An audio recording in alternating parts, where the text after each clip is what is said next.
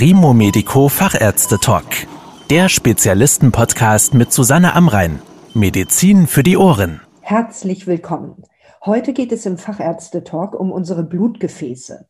Denn wenn sie erkranken, merken wir das häufig erst spät, manchmal sogar zu spät. Die wichtigsten Fragen zu diesem Thema beantwortet jetzt Professor Dr. Ernst Weigang. Er ist Chefarzt der Klinik für Gefäßchirurgie und endovaskuläre Therapie, Gefäßzentrum Berlin-Brandenburg im evangelischen Krankenhaus Hubertus in Berlin. Herr Professor Weigang, gibt es Warnsignale, die auf eine Gefäßerkrankung hinweisen? Auf jeden Fall. Wenn wir an die Arterien denken, das sind die Blutgefäße, die das Blut in den Körper führen, sind es vor allen Dingen in den Beinen Frühsignale, wie zum Beispiel beim Laufen, dass die Patienten Schmerzen vor allen Dingen in der Wade äh, bekommen und dann kurzfristig stehen bleiben müssen. Das nennt sich die sogenannte Schaufensterkrankheit und ist bedingt durch Gefäßengstellen und Gefäßverschlüsse in den zuleitenden Gefäßen, die vom Herz her kommen. In der Muskulatur entsteht eine Unterversorgung an sauerstoffreichem Blut und dadurch kommt es in der Muskulatur zu diesen Schmerzen. Das ist ein Frühsignal. Wenn der Verdacht aufkommt, es könnte eine Gefäßerkrankung sein, muss ich dann sofort zum Arzt gehen oder sogar ins Krankenhaus? Ich denke, es reicht erstmal selber in sich hineinzuhorchen, schauen, ob man wirklich Beschwerden hat beim Gehen zum Beispiel, wenn man eine gewisse Gehstrecke zurücklegt und dann Schmerzen bekommt in den Waden, dann liegt schon ein Verdacht vor, dass es sich möglicherweise um eine Durchblutungsstörung handelt. Dann sollte man einen Hausarzt aufsuchen, der einen Pulsstatus erhebt. Der Hausarzt schaut dann, ob die Pulse nicht nur an der Hand, sondern auch am Fuß alle tastbar sind wenn das der Fall ist, dann ist eine Durchblutungsstörung schon mal relativ unwahrscheinlich. Stellt der Hausarzt aber fest, dass da der Verdacht besteht, es könnte eine Durchblutungsstörung vorliegen im Bereich der Beine, wird der Hausarzt sicherlich eine Überweisung an einen Facharzt ausstellen. Das kann ein Facharzt für Angiologie sein oder manche Radiologen machen auch Ultraschalluntersuchungen. Dann wird eine weiterführende Diagnostik gemacht. Das sind zum einen Doppleruntersuchungen.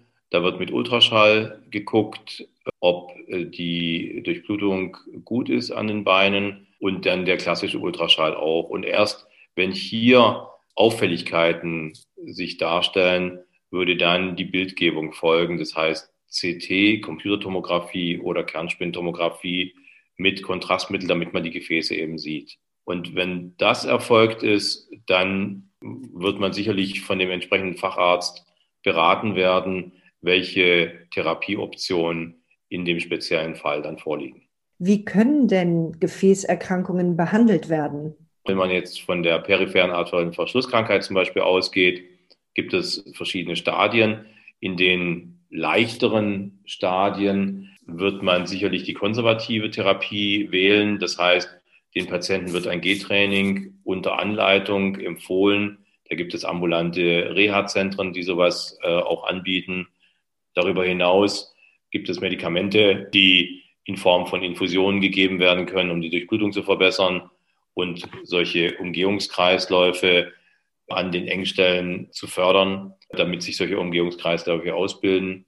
Wenn das konservative Konzept nicht greift oder nicht ausreichend ist oder das Stadium schon weiter fortgeschritten ist, dann kommt als nächstes die Intervention. Das heißt, dass man mit Kathetern versucht, an die Stelle der Engstelle oder des Verschlusses im Gefäßsystem vorzugehen und an dieser Stelle dann mittels Katheterballons oder Stents dann die Engstelle oder den Verschluss dann an der Stelle behandelt.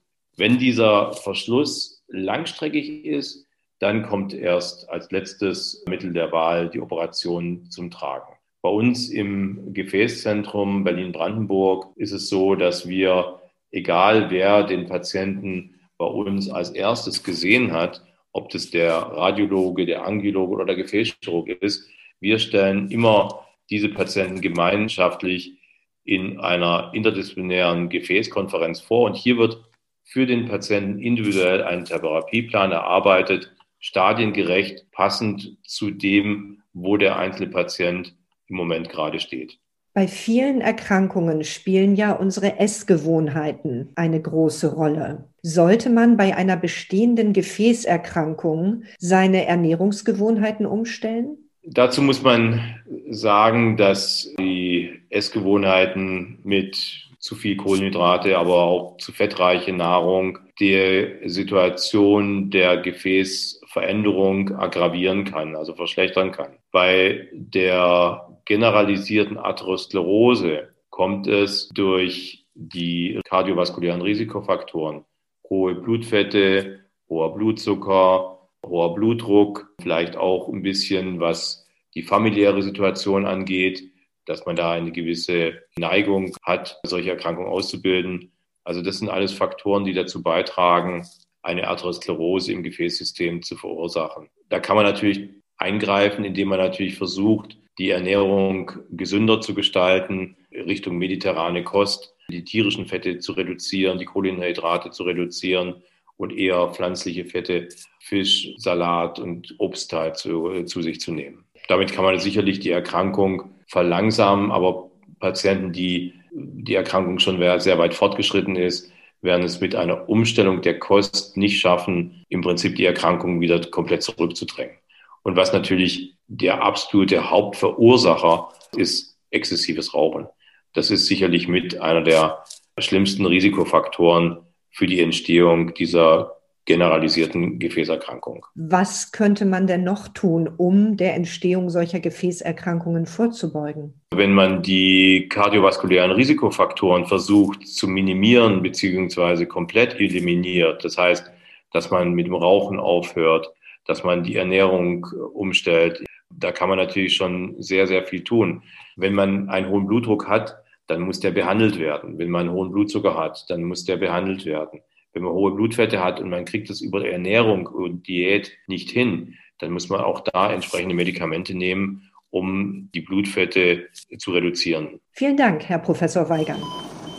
Das war der Primo Medico Fachärzte Talk mit Susanne Amrein. Danke, dass Sie zugehört haben. Mehr Informationen rund um das Thema Gesundheit und medizinische Spezialisten finden Sie auf primomedico.com. Bis zum nächsten Mal, wenn es wieder heißt Medizin für die Ohren.